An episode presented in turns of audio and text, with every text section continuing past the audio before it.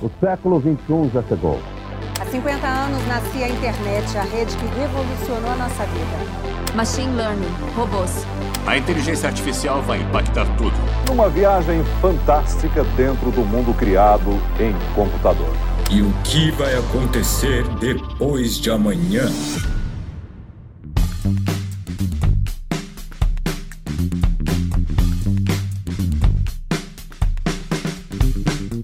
Olá pessoal, bem-vindos mais uma vez a, ao nosso final de temporada. Hoje vai encerrar o nosso treinamento Jedi do podcast da LB2 depois de amanhã, porque você pode até correr, mas esse futuro vai chegar hoje ou depois de amanhã. E hoje nós vamos ter convidados mais do que especiais, isolados lá em BH, mas presentes via reunião com a gente, né? É, estou com os meus amigos Hugo e o Gustavo da Hop. Eles vão se apresentar, podem falar aí de vocês. Bom dia, pessoal. Eu sou o Hugo, sou CEO da Hop, faço parte aí do grupo Camps. É, sou uma pessoa aqui dentro da, da organização que talvez mais pensa no futuro é, que ainda não aconteceu, né? Então, se tem alguém que só fica trabalhando no amanhã dentro do time, sou eu. que bom. E você, Gas? Fala aí. Beleza. É, eu sou o Gustavo, eu sou diretor de operações da Hop. É, já que o Hugo está aqui para pensar no amanhã, eu estou aqui para poder ajudar a trilhar o caminho, preparar o caminho para a gente chegar lá. Perfeito. E aqui dentro da Hop, é, a gente trabalha muito com inovação, né, muito com tecnologias emergentes é, como IA, blockchain e outras, que eu acho que tem muito a ver com, com esse papo aí de futuro. Perfeito. Legal. E aí, junto com nós também está o meu co-host, Fabrício. Fala um pouquinho. Bom, sou o co-host do Luiz aqui no, no podcast. Eu sou gerente de operações da LB2 e eu tô aqui para equilibrar a força para que haja um amanhã, né? perfeito, perfeito. E eu sou o Luiz, CEO da LB2 e a gente pode dar início a essa conversa.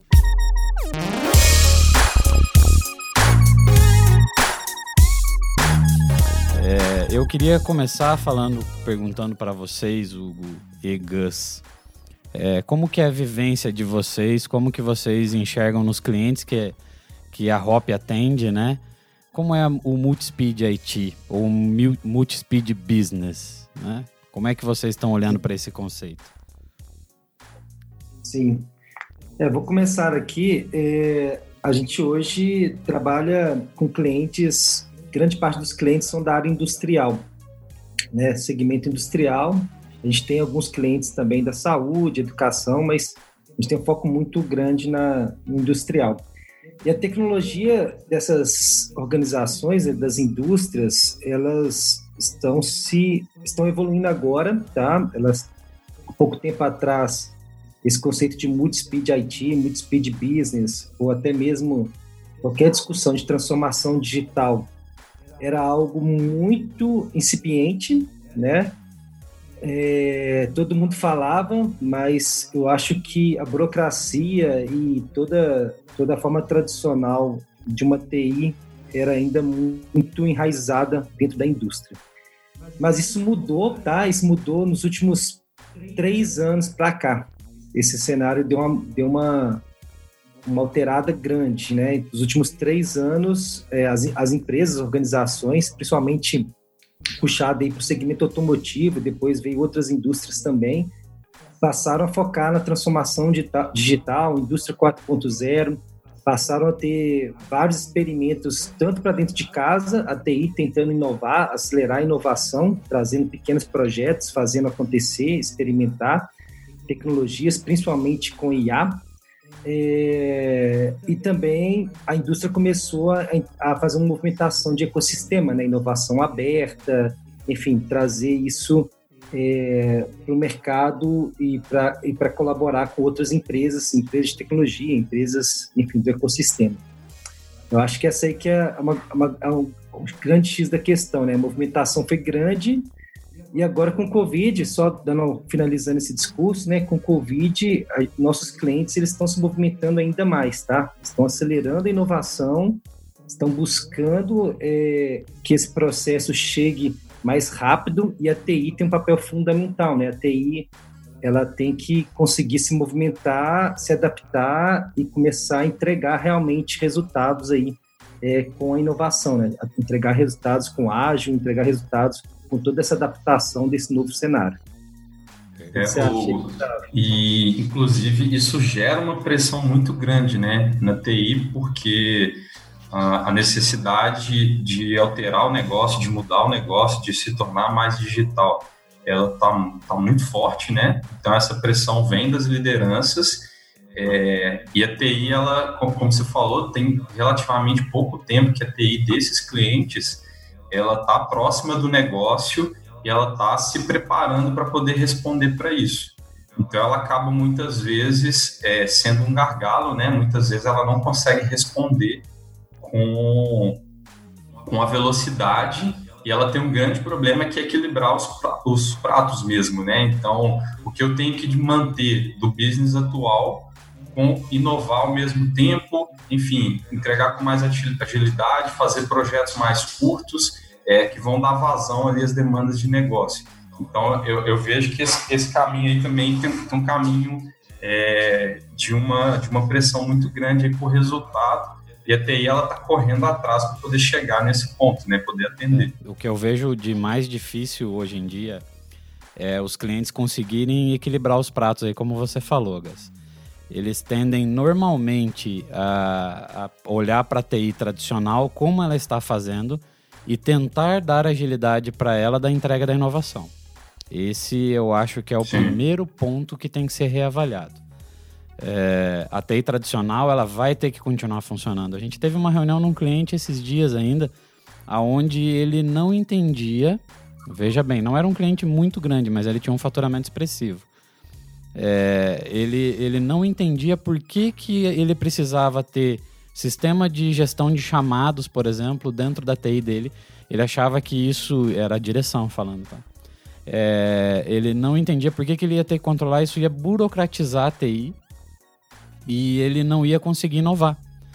E aí eu tive na reunião com ele e falei assim, olha, se você não mensurar o que está acontecendo, você não sabe qual é a tua necessidade de mão de obra e o que mais está apertando? Porque os problemas do dia a dia, eles continuam acontecendo. Você está é, subindo uma escadinha e esse problema está todo dia lá, né? Cada degrau é um problema. E ao mesmo tempo tem um concorrente seu passando de foguete aqui do lado. Até efeito sonoro tem no nosso podcast.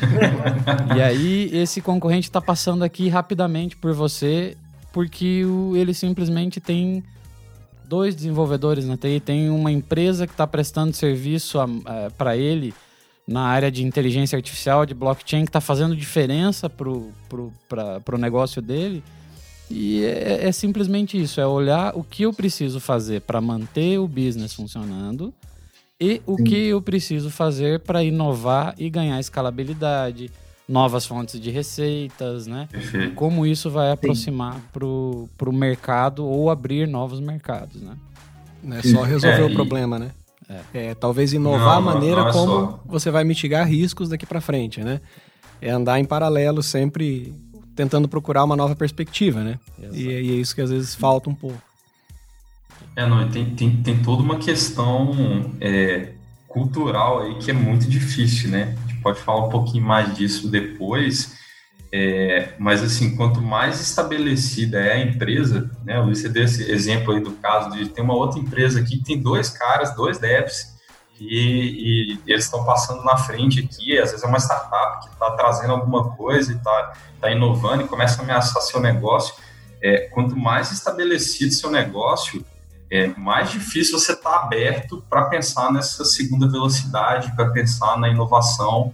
É, né, tem, tem todo um movimento que a gente vê dentro desses clientes nossos de manter a coisa como existe. Então, tem um lado que está puxando, tem um lado que está tentando inovar, fazer diferente, é, e tem um outro lado ali que ele está lutando com todas as forças para segurar esse movimento.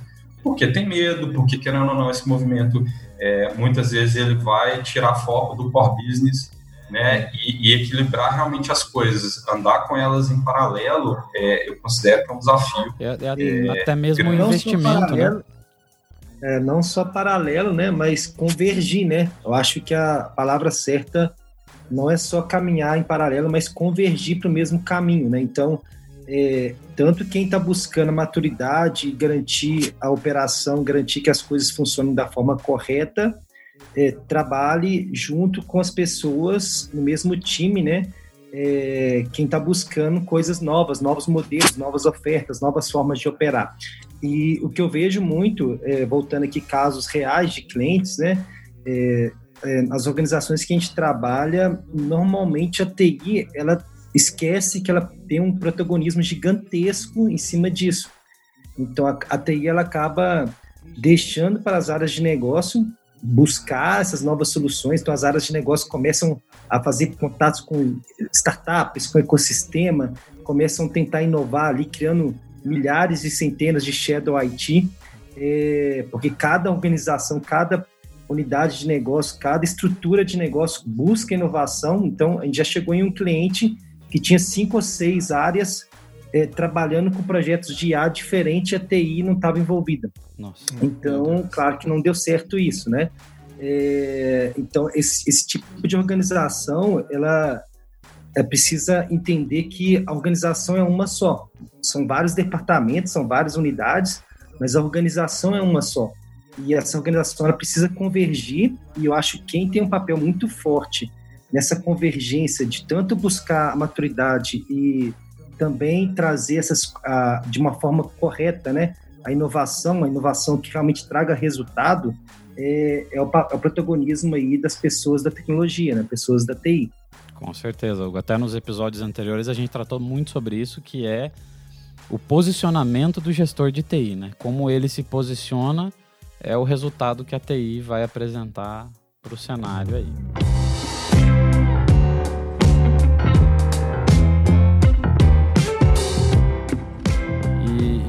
Dentro desse contexto de, de multi-speed business, vocês têm alguma dica para dar, assim, como que a gente inicia essa implementação? É possível, é, tem um caminho de ouro para fazer isso? Ou é na tentativa e erro? O que, que vocês acham aí? Legal. Ô, ô, ô, Luiz, a pessoa que talvez mais conhece de multi-speed business é você, oh. do mercado. Essa pergunta é meio capciosa. Eu dou os meus adendos aqui, Hugo, mas vocês podem falar, né, cara? Vocês entendem muito de inovação. E é, o Multispeed Business, ele fala sobre o tradicional e sobre a inovação, né? Então fala Isso. um pouquinho da inovação e eu complemento. Tá bom, tá bom. É, acho que assim, só minha visão bem rápida sobre esse ponto, né? É, todo mundo tem um foco muito grande quando vai falar de inovação, enfim, trazer uma nova, nova, uma nova pegada, né? É, então, muito se fala do ágil, então o ágil eu acho que é fundamental, né? Todo, é, você conseguir implantar métodos ágeis, de verdade fazer isso acontecer.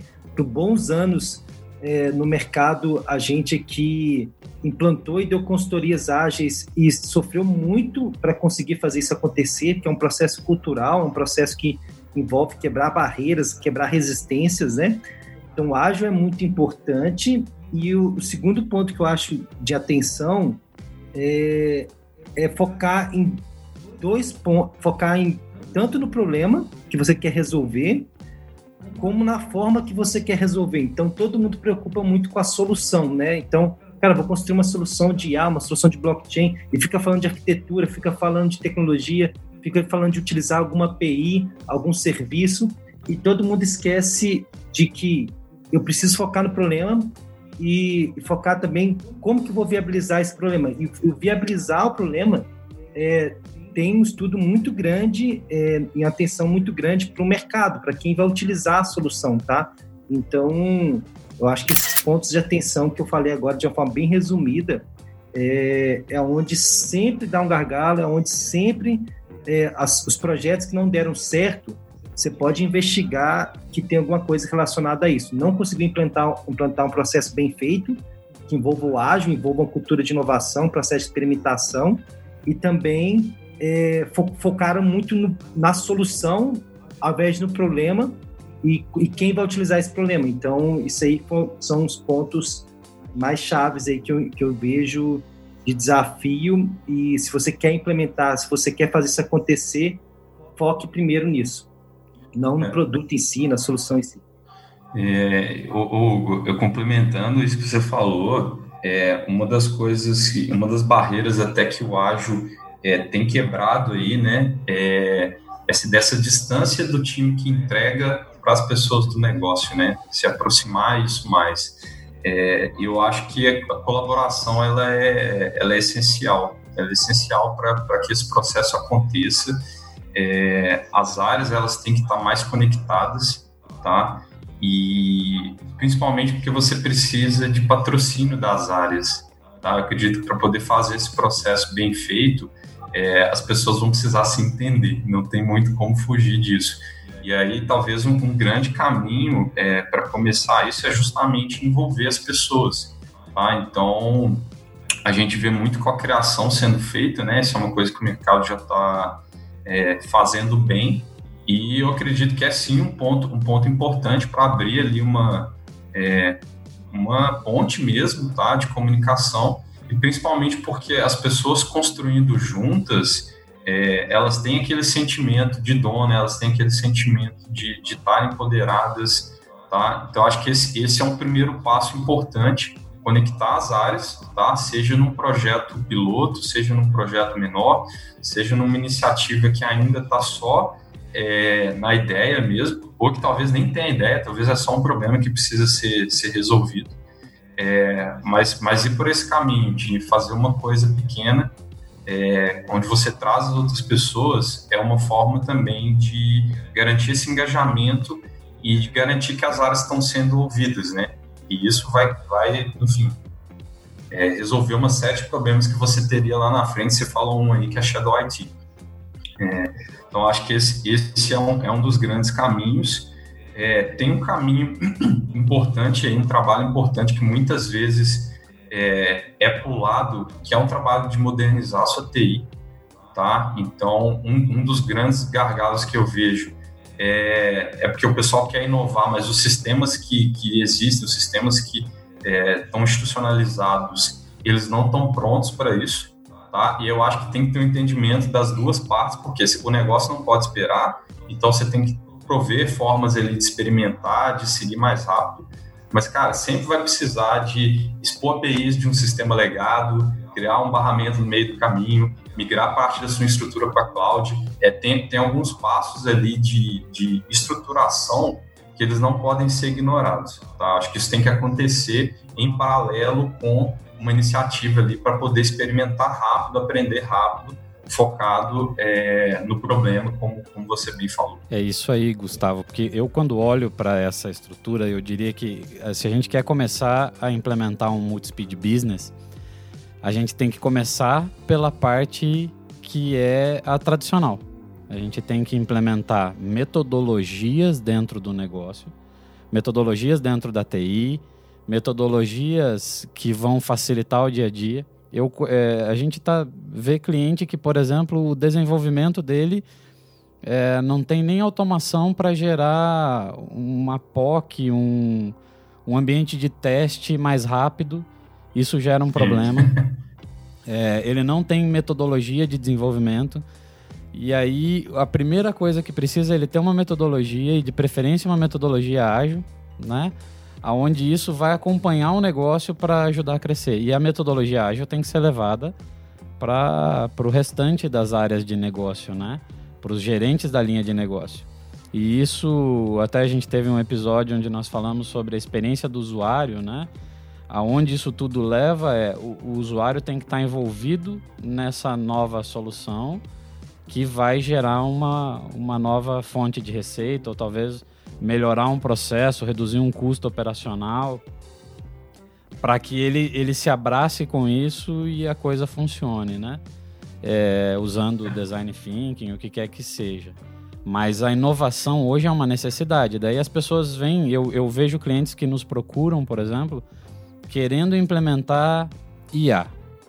E aí, toda vez que o cliente vem querendo implementar IA ou é, blockchain, né? Eu, eu já recorro a vocês. E aí, eu, a gente vê que ele não tem maturidade nenhuma para fazer esse, esse segmento, esse cenário, esse crescimento. E, mas ele quer IA sem saber nem mesmo o que nem ele por procura, quê, né? Nem para que Que é porque tá na moda, né? É, exatamente. Isso é um, é um baita problema.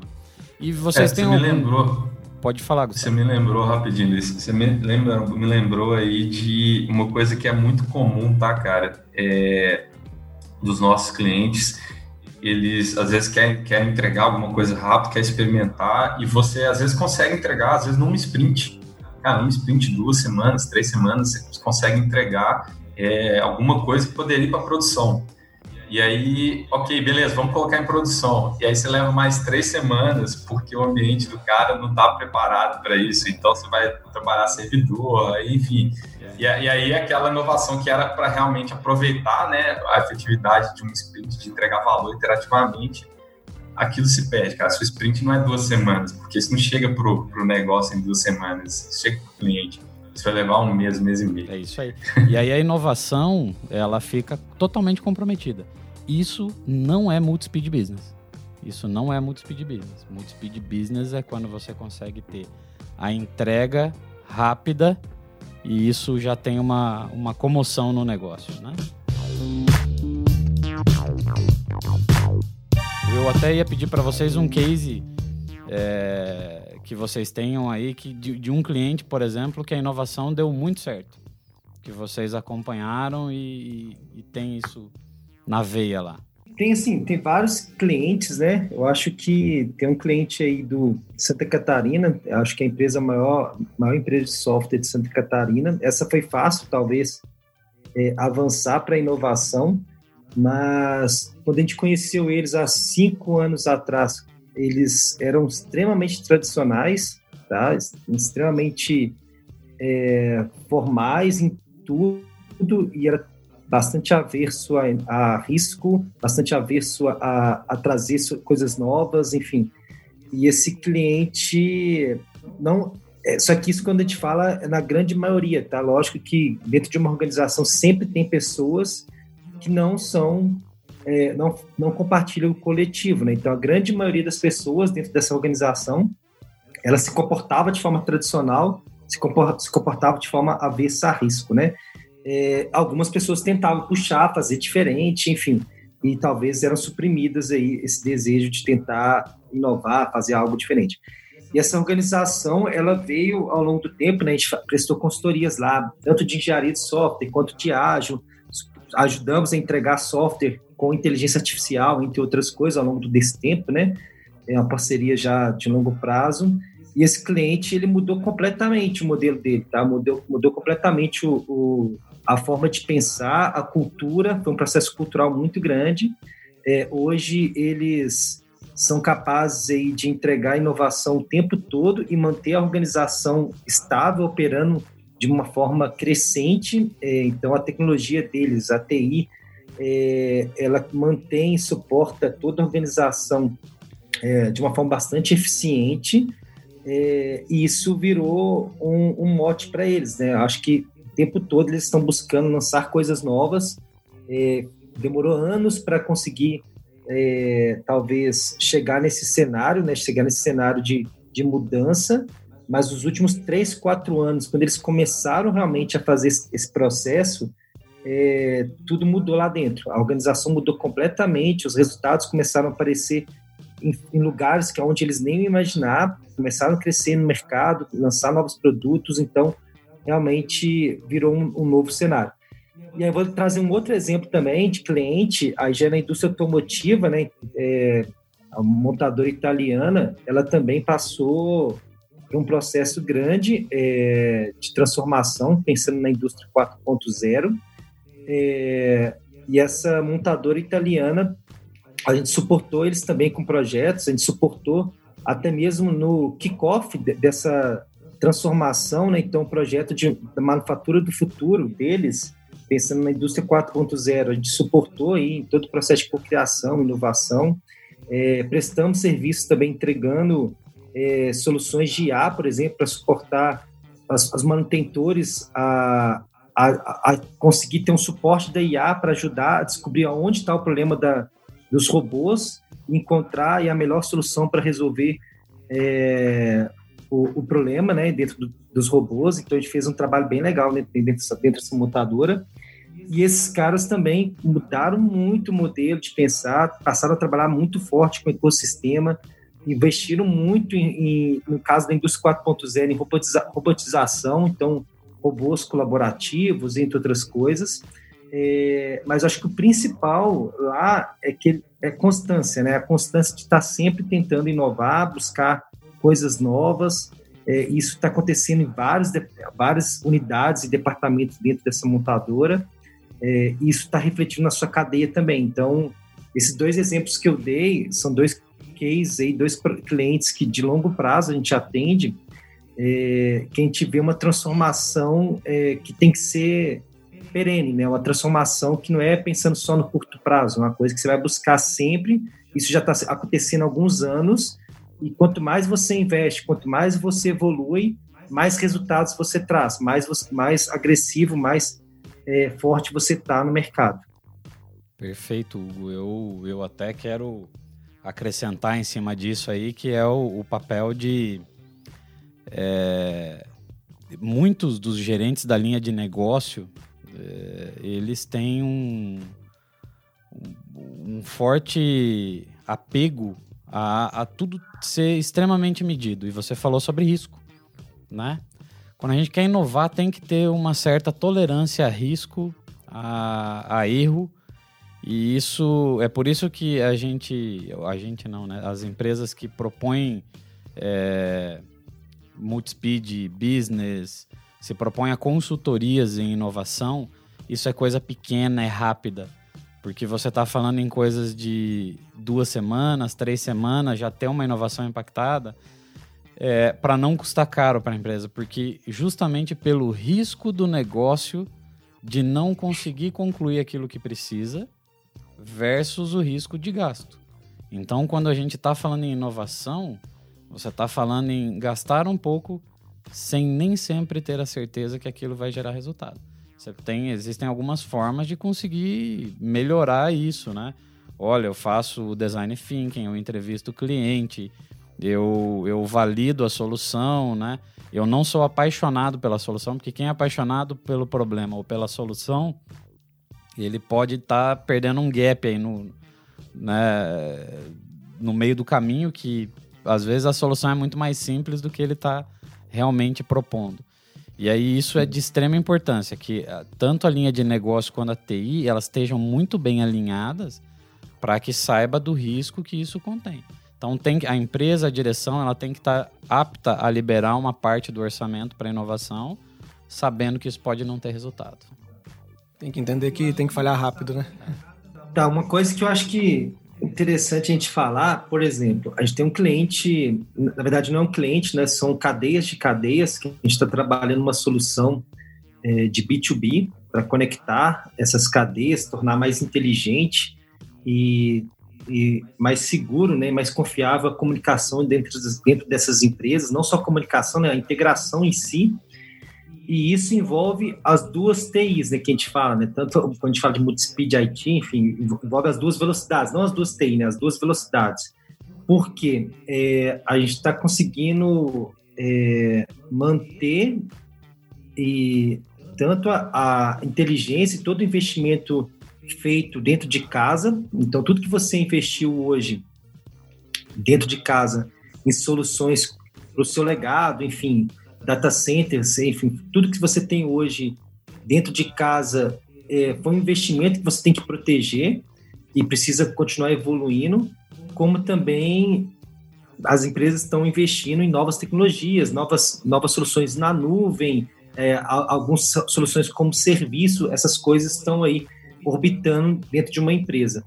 E o que a gente está fazendo hoje é tentar conectar tudo isso, né? É tentar fazer um, um mecanismo onde aí envolve blockchain, que o Luiz pediu para a gente falar, né? A gente está trabalhando bastante com blockchain É, então, a gente está utilizando o blockchain como mecanismo de conectar essas empresas, essas organizações, é, realmente deixar digital os processos de integração entre essas empresas, e isso envolve tanto a comunicação com o sistema legado, tudo que você tem hoje de RP e tudo que você já investiu hoje de, de soluções que a gente chama aí corporativas, né, soluções para manter a, a, a viva a empresa, né, operando a empresa, como também soluções digitais, né? então soluções de IoT, aplicativos, é, a gente consegue colocar todo mundo conectado num caminho só, num mecanismo só, numa rede só, que é essa rede de blockchain. E aí é um desafio muito grande, né? Porque a gente está falando de uma tecnologia nova, que muita gente não conhece. É, quando você leva isso para TI, a TI, ela às vezes assusta né, a palavra blockchain, mas no final das contas, blockchain, quando a gente, fala, a gente fala que é novo, talvez por causa do termo, né, está tá em voga agora, mas, mas sim, blockchain se já tem oito anos, nove anos que que está sendo desenvolvido é, e cinco anos há cinco anos atrás, há quatro anos atrás começou grandes projetos aí na área corporativa de negócios e toda a tecnologia que está por trás do blockchain, ela sempre existiu. Então, quando a gente fala de tecnologia nova, que é o blockchain, é, na verdade, é, é uma forma nova de trabalhar, de utilizar tecnologias que já existiam de uma forma junto, é, enfim, de uma, de, um, de uma forma diferente para conseguir um resultado diferente. Tá? Assim como IA também, é, apesar que IA está em voga agora, recentemente, nos últimos anos, IA é mais antigo ainda, né? IA tem aí décadas que já existe é, e muita pouca coisa surgiu de novo no meio, na ciência de dados, né? É, grande parte das coisas que a gente está utilizando hoje é, são conceitos que já existiam há muito tempo. Só a é, computação mudou, começou a permitir agora que a gente use, né? Exatamente, o que mudou é isso, que mudou que a gente tem um volume de dados muito bom, a gente tem mecanismos de dados, né? A área de banco de dados, enfim, a área de ciência de dados evoluiu bastante e a gente tem acesso a isso por conta da nuvem, por, causa, por conta da rede de computadores, é, enfim, todos os mecanismos que a gente tem hoje de TI facilita bastante a gente ter acesso a esses dados. Então, é, então só para só concluir o cenário, né, esses clientes que a gente está fazendo esse trabalho de conectá-los através de uma solução nova, né, uma solução B2B é, que vai trazendo grande diferencial, é, esses clientes normalmente utilizam hoje nesses processos e-mail, Excel é, e telefone. E isso não é Brasil, tá? É um cenário mundial, um cenário mundial que 60% das comunicações e processos de integração entre empresas dentro de uma rede, dentro de uma cadeia de suprimento, é feita de forma manual, sem nenhum tipo de é, controle ou tipo de mecanismos de segurança, grande parte é feito por e-mail. É, então, esse é um cenário mundial. É, isso vem desde qualquer tipo de é, organização que gera insights de supply chain tem essa, essa, essa mesma informação, esse mesmo dado, né? muda um pouquinho, às vezes, ah, 70% desses 70%, é, 15% ainda nunca não tem nem sistemas de controle, como RPs, enfim. É, então, assim, existe ainda um, uma brecha muito grande de, de, de, maturidade mesmo da TI dentro das empresas, né? Se a gente está falando que 60% está utilizando e-mail é, e Excel para trocar informação, é, trocar dados, inteligência, fazer o seu negócio operar, é, isso é, existe, exige ainda um investimento alto em tecnologias básicas, talvez, como sistemas de RP, MRP, CRM, entre outros, é, mas também existe uma, um viés que você pode tentar mudar também o, a forma que as coisas estão acontecendo. Então, esse é o nosso papel. A gente quer ajudar essas empresas a amadurecerem, e a LB2 tem um papel muito grande aí no mercado é, para fazer isso acontecer, né? fazer com que essas empresas invistam certo no que precisa ser feito, é, nos processos, deixam de fazer as coisas de forma manual, a, a cadastrar ticket no Excel, cadastrar é, pedido de compra e, e somente por e-mail e jogando isso dentro de uma pasta. Então, deixar de fazer essas coisas de forma manual, como também a forma, a forma que essas coisas estão navegando e circulando entre as empresas pode ser de forma diferente também. E a gente está entrando aí com essa solução B2B é, pensando nisso, né? Pensando Legal. em mudar esse cenário eu, é, de comunicação. Eu quero fazer um adendo em cima disso aí, né, Hugo? Porque quando a gente fala blockchain, realmente é uma coisa que todo mundo fala e tem medo. E, e quando a gente é, retoma isso, por que, que o blockchain é necessário? Ele garante a imutabilidade do dado. Então, quando você tem uma cadeia para ser atendida, uma cadeia de varejo, por exemplo, como é que eu sei que o meu fornecedor não está me enganando, cara? Como é que eu sei Sim. que ele não está me enganando? Porque a, a, a rastreabilidade que ele está gerando para mim até chegar o produto na minha gôndola, ou o produto que vai entrar no meu silo, ou o produto que eu vou revender para outro lugar, né? Como é que Sim. eu sei que isso está vindo de um lugar e que aquilo realmente não vai ter alteração? Então, quando a cadeia estabelece o uso de blockchain, é porque ela quer garantir que a informação é verossímil, Confiável. não sei se é essa palavra, é, é, real, é verdadeira do início ao fim da cadeia. E essa integração permite com que ele ganhe mais dinheiro. Se a gente for avaliar isso, é eu consigo entregar um produto melhor para o meu consumidor lá na ponta e ele vai conseguir é, ser muito mais assertivo para isso, né? Perfeito. É, quando a gente fala de blockchain, exatamente esses dois pontos, tá? A proveniência do, da informação, você saber exatamente de onde está vindo e quem está fornecendo essa informação, quanto também a confiança, confiança naquela informação, no dado, né? E basicamente o que blockchain veio para mudar a realidade do mercado é, foi que ele faz de uma forma diferente. A gente consegue, de, com soluções é, comuns, né, uma, um software, um portal, trazer uma certa confiança, uma certa proveniência, criar rastreabilidades, coisas do tipo. Mas por que, que o blockchain está forte? Só, só para é, deixar isso bem claro. É, dentro de uma cadeia de negócios, dentro de uma rede de negócios, uma cadeia de supply chain, o que for, é, as empresas elas têm sua individualidade. Cada um, cada organização é uma. Ela não, ela não existe algo central. Cada um tem sua independência, cada um tem seu, a sua gestão, tem seus controles, seus sistemas, e qualquer tipo de solução central é, é acaba alguém tem que ser dono dessa solução, alguém tem que assumir esse papel de eu sou o centralizador, eu, eu controlo esse dado, eu, eu, sou, eu sou dono desse portal, eu estou fornecendo esse software. E o blockchain ele veio só pra, somente para quebrar esse ponto. É, se as organizações são descentralizadas, se toda a rede é descentralizada, a gente precisa também que uma, a solução de gestão dessa rede seja descentralizada. Então, o blockchain ele veio com esse como um mecanismo para garantir que ninguém seja dono ou proprietário ou tenha o um controle total dentro da inteligência da rede, dentro da inteligência da cadeia.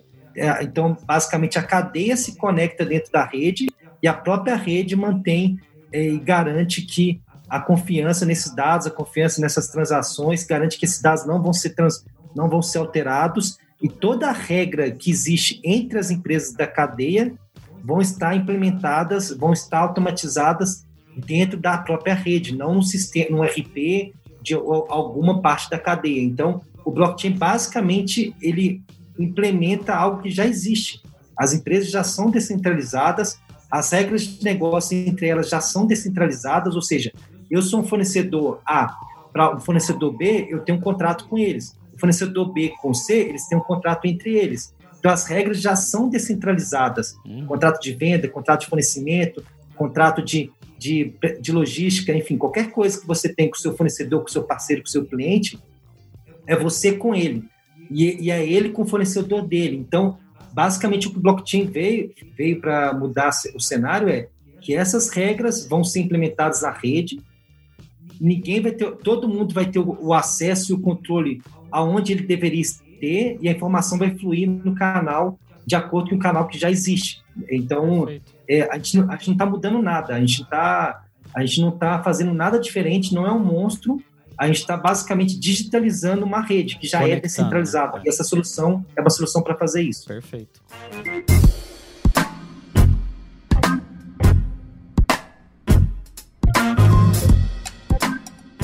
E eu queria fazer uma pergunta para vocês três que estão me acompanhando aí, que é o que, que a gente pode esperar de inovação nos negócios nos próximos anos aí? É, cara, eu penso, eu penso muito em inovação. Vou tentar trazer um pouquinho para a parte de tecnologia, né?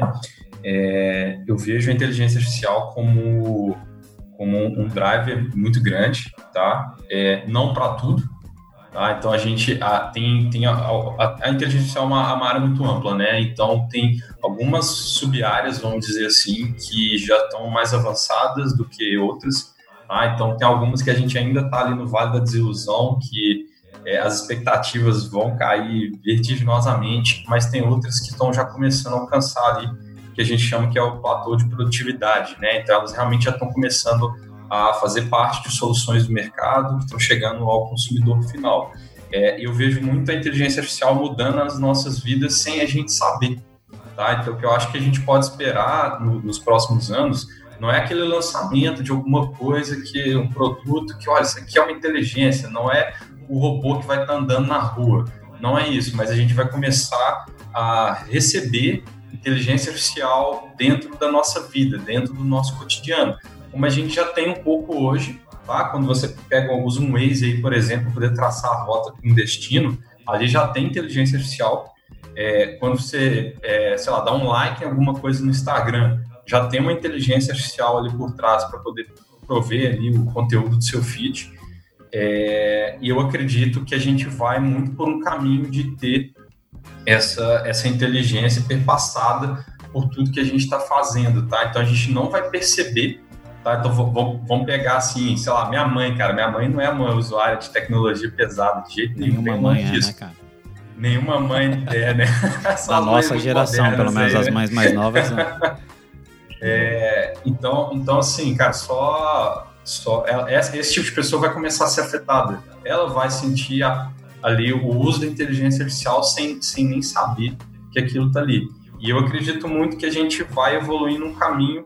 É, né, tem, tem, inteligência artificial tem, tem muita discussão ali sobre ética, tem muita discussão sobre o que deve ser feito, o que talvez nem deva ser feito. É, eu acho que a gente vai muito num caminho de trazer foco para a inteligência aumentada, né? trazer o foco para como que a inteligência artificial ela é colocada é, à disposição como uma ferramenta para as pessoas para que elas consigam fazer mais, não como um substitutivo, tá? Não como algo que vai, enfim, eliminar empregos aí, mas algo que vai aumentar a capacidade do ser humano. Acho que é um pouco nessa linha aí. E você, Ogão? É, acho que eu concordo bastante com o Gustavo, tá? Essa questão de tornar mais natural, é, mais é, fácil de utilizar as tecnologias. Quanto mais simples, melhor é, já sou defensor dessa bandeira há muito tempo, desde a época da faculdade, quando eu pesquisava lá, que o pessoal chamava antigamente de computação ubíqua, né? É, onde o foco, o foco é muito grande em tornar as coisas mais simples, né? Então, hoje que o IA, blockchain, essas palavras podem ser, IoT, podem ser talvez um bicho de sete cabeças, mas isso talvez tem que ser algo aonde no colégio ou no ensino médio você está aprendendo, entendendo ou praticando isso, independente de qual for a sua área de atuação. Então, esse aqui é meu viés com relação a, ao futuro, né? E eu acho que a gente precisa, precisa também ter mais, um pouco mais de coragem, né? De fazer as coisas acontecerem, né? De utilizar, experimentar. É, tem muita coisa boa no mercado, tem muita empresa que talvez nem arriscou tanto, e está trazendo muito resultado, tá? Então, quando a gente fala de risco de inovação, às vezes um projeto, projetos tradicionais têm muito mais risco do que uma inovação, tá? Então, o cara vai construir uma, uma, uma ponte, um estádio, enfim, é, às vezes tem muito mais risco do que um projeto de inovação é, que está ali por trás. Só que às vezes as pessoas, como elas já têm vários mecanismos de mitigar, controlar esse risco, ela se sente mais confortável, né? Porque ela sabe ela sabe de uma forma rápida ou tem uma experiência prévia de como agir quando acontecer algum problema. Mas a inovação, às vezes, ela nem tem tantos, tantos problemas aparecerem assim, tantos riscos eh, a, a, serem gerados, mas por ser inovação, por ser uma nova tecnologia, as pessoas acabam não tendo coragem. Então, acho que coragem é um ponto importante. E é isso, acho que a gente tem que tentar simplificar e facilitar as coisas só só para fazer uma provocação, tá, pessoal? A gente está falando de inovação e a gente foi tão pesado pro lado da tecnologia, Mas como esse é o último episódio aí da temporada e vai vir uma temporada nova que, enfim, muita, muita coisa boa aí que a gente ainda não sabe o que é, né? É, tem um ponto também que eu acho que a gente vai precisar olhar que é como a gente está avançando muito na tecnologia, o lado humano, a outra, a outra ponte, né, o outro, o outro extremo, ele vai ser cada vez mais importante. Então a gente está falando de ah, blockchain, cloud, etc. Mas pensar no ser humano, tá? Pensar como que a gente usa essas tecnologias, como a gente inova, para permitir que as pessoas se conectem mais, permitir que essas pessoas vivam uma vida melhor, com mais saúde mental, é, cara, eu, eu acho que é, esse, sim é o, é o, é o futuro, é o perfeito. dia depois de amanhã. Equilíbrio, perfeito, sim. Jesus. É. Só fazer um comentário também com relação ao que o Gustavo acabou de falar. É, eu vejo que a inovação ela está trazendo cada vez mais uma experiência melhor para o usuário final, para o consumidor final, né?